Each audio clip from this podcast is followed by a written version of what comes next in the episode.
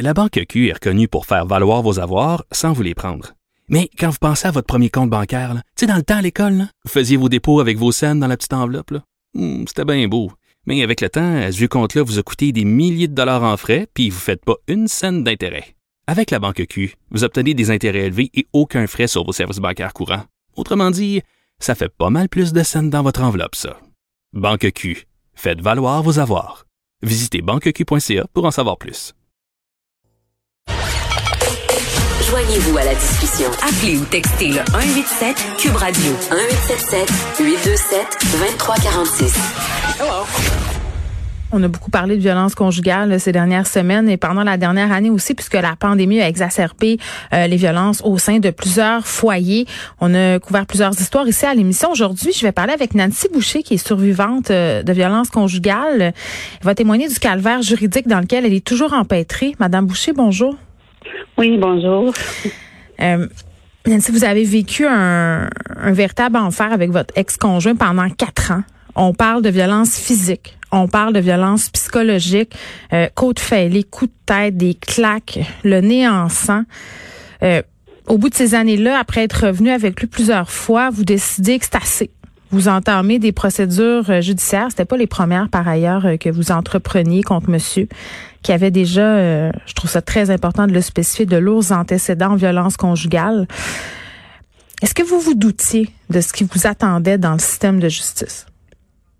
Non, vraiment pas. Je suis, je suis vraiment la, première surprise de toute l'ampleur que ça a pris et, et encore rendu euh, presque huit mois plus tard, être encore en processus avec un monsieur et que c'est pas terminé. Pourquoi c'est pas terminé? Euh, ben en fait, il y a eu beaucoup, beaucoup de, de remises, euh, remises de, de, de dates et puis euh, Combien? ensuite, il y a eu, euh, environ 24 fois là, 24. jusqu'à présent. Oui, si j'en oublie pas. Mais qu'est-ce qu'on Oui. invoque pour remettre une cause comme ça 24 fois, Madame Boucher? Euh, ben, au début, euh, j'ai laissé passer euh, quelques dates. Donc, euh, et puis vers la dixième fois environ, j'ai commencé à poser un petit peu les questions là, à ma procureure, pourquoi que ça prenait aussi de temps là, à procéder là, euh, euh, à- au dossier, puis qu'on mette qu'on prenne position, comme ils disent. Et euh, chaque fois, elle me disait, ben, on peut pas forcer l'avocat de monsieur de poser, de prendre position parce que ça, il peut débarquer du dossier, ça va, il va trouver, euh, mon ex-conjoint va trouver un autre avocat, on va recommencer les processus au complet. Donc, euh, ça a pris 20 fois. Monsieur a décidé, euh, après 20 fois, de, de changer d'avocat. Et puis, euh, là, moi, dans le fond, là, je, suis- je suis comme prisonnière de ce système-là. Et puis, avec la nouvelle avocate, là, euh, ça fait trois fois, trois, quatre fois qu'on est avec. Euh, et puis, euh, c'est ça. Ça a toujours été là de de, de pas forcer l'avocat pour prendre position. Et puis là, euh, ça, ça n'avance pas du tout. là. Je suis un petit peu euh, un petit peu découragée puis épuisée là, de me battre un petit peu contre le système là, comme ça. Là. Cet homme-là qui a des antécédents de violence euh, conjugale, aussi des, antécédents de violence tout court. Entre autres, euh, il aurait déjà battu quelqu'un avec une barre de fer. Euh, vous m'avez raconté, quand on a échangé brièvement avant l'émission, qu'on ne tenait pas compte de tout ça lors des procédures judiciaires.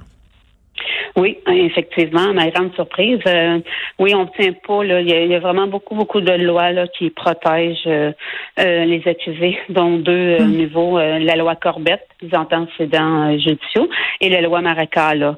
Et ensuite, on peut rajouter euh, la Charte des droits et libertés et puis le, le droit à l'information. Donc, euh, beaucoup, beaucoup de lois qui les protègent. Et puis, ça devient très difficile pour nous là, euh, de pouvoir euh, de pouvoir continuer le processus là, avec toutes les lois qui nous euh, Mm. qui nous mettent euh, un petit peu là, qui nous bloquent un petit peu le chemin, là, si on veut dire. Mm. Madame Boucher, si je comprends ce que vous voulez dénoncer aujourd'hui, c'est c'est non seulement la violence conjugale, bien entendu, mais, mais c'est la façon dont les victimes sont mises de côté par le système. Parce que si je me fie à ce que vous me dites depuis le début euh, de cette entrevue, je, je sens que vous vous sentez un peu mise à l'écart dans les décisions qui sont prises, les décisions qui vous concernent finalement. Euh, oui, effectivement. Euh, ben nous, en fait, euh, on va quand on, est victime de violence conjugale, bon, ça nous prend vraiment beaucoup, beaucoup de fois avant de dénoncer notre agresseur. Donc, un coup qu'on a le courage de le faire, euh, ben on va à la police porter plainte et puis ensuite le dossier est transmis à un procureur et puis euh, c'est le procureur en fait là que le pouvoir là, il décide de les chefs qui met, celles qui enlève. Euh, il peut s'il veut pas nous, introduire du tout dans le processus, on n'a pas aucun pouvoir euh, décisionnel là-dedans. Et puis on en plus de ça, ben ils nous font ils nous disent que c'est pas notre avocat à nous qui ne sont pas censés nous défendre à nous, mais c'est l'avocat qui était qui défend au nom de l'État l'accusé. Euh, euh, excusez, qui accuse euh, l'accusé, pardon, au nom de l'État, et en fait, c'est le, pour protéger la, la justice et la société, en fait. Donc, on nous remet assez rapidement là, à notre place pour dire qu'on a comme en gros pas un mot à dire et on doit accepter ce que le, euh, ce que le procureur hmm. euh, décide. Bon, euh, il y a différents fonds qui ont été injectés, des annonces qui ont été faites par rapport aux victimes de violences conjugales et dans ces fonds-là, on va s'en servir entre autres pour mieux accompagner les victimes de violences conjugales au travers du système judiciaire. Est-ce que vous êtes senti accompagné adéquatement depuis le début des procédures, Madame Boucher? Au début, oui, vraiment, c'est ça. au début, je me sentais vraiment là, appuyée euh, par elle et puis euh, c'est ça en fait qui me faisait un petit peu euh, tenir euh, bon pour le processus parce que psychologiquement c'est très demandant il y a le côté émotionnel aussi qui rentre là-dedans parce qu'on les a aimés ces hommes-là donc c'est difficile pour nous hmm. au début je me suis sentie vraiment là oui soutenue mais après ça là euh, ça a comme euh, complètement changé. Là, ça a pris un tout autre retour, vraiment un revirement à 360 pour en hmm. arriver le 18 février à qu'elle enlève le chef le plus grave là, euh, au dossier, disant que les procédures avaient été trop longues et elle devait régler ça. Donc, devait régler ça. Oui, euh, oui, euh, le 18 février, euh, elle m'a dit que le, elle enlevait le chef euh, pour le, le, le, plus grave, en fait, et puis... Ce qui lui aurait valu une peine d'emprisonnement quand même assez substantielle. Oui, ce chef d'accusation-là, c'est de 2 à 10 ans. Et puis, euh, moi, j'y tiens vraiment mordicus à ce chef-là parce qu'éventuellement, pour un futur, euh, c'est vraiment important qu'il y ait mm. un chef comme ça qui soit à son dossier pour ultérieurement qu'il soit jugé mm. en conséquence des gestes qu'il commet. Donc, des gestes qu'il a posés, de pas de pas les, les, balayer du revers de la main pour faire avancer ça plus vite. Euh, par ailleurs, à cet effet-là, vous êtes adressé mardi à la ministre de la Condition féminine, Isabelle Charret. Qu'est-ce que vous lui avez dit? Ben, en fait, moi, j'ai parlé avec son euh, son adjoint, je crois, mm. et puis j'ai expliqué mon cas. Puis oui, effectivement, là, euh, elle nous a dit qu'il y avait comme un dossier qui était des nouvelles lois qui vont peut-être arriver. Il y a aussi la loi là, que Monsieur euh, le ministre Jolin Barret a déposée, qui a été acceptée, mais qui n'est pas encore euh, qu'on peut pas s'en servir aujourd'hui. elle a dit, elle a dit qu'elle vérifiait ça, mais comme je lui expliquais, il faut vraiment que les il y a une nouvelle loi soit faite pour que nous, les femmes victimes de violences conjugales, hmm. soient poussées à dénoncer nos agresseurs parce que c'est difficile, il y a le côté émotionnel.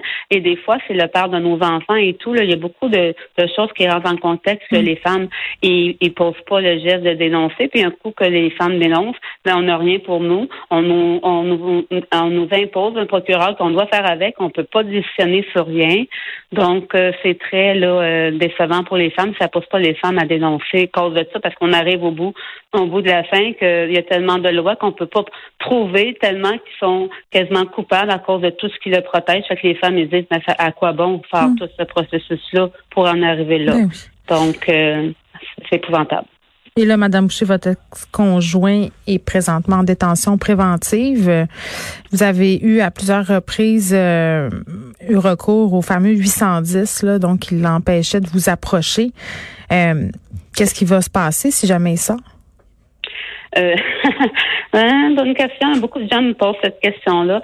Euh, je ne sais pas. Euh, c'est sûr que moi, à sa sortie, là, euh, je vais être déjà un poste de police pour demander un autre 810. Vous avez peur? Mais, mais en même temps, vous, il a brisé ses conditions plusieurs fois, cet homme-là, donc un 810. Est-ce que ça va l'empêcher de les briser encore? Euh, oui, sauf que dans le passé, ça n'a jamais été vraiment un problème pour monsieur parce que euh, jusqu'à présent, euh, il y a toujours eu, si on veut, des petites sentences bonbons.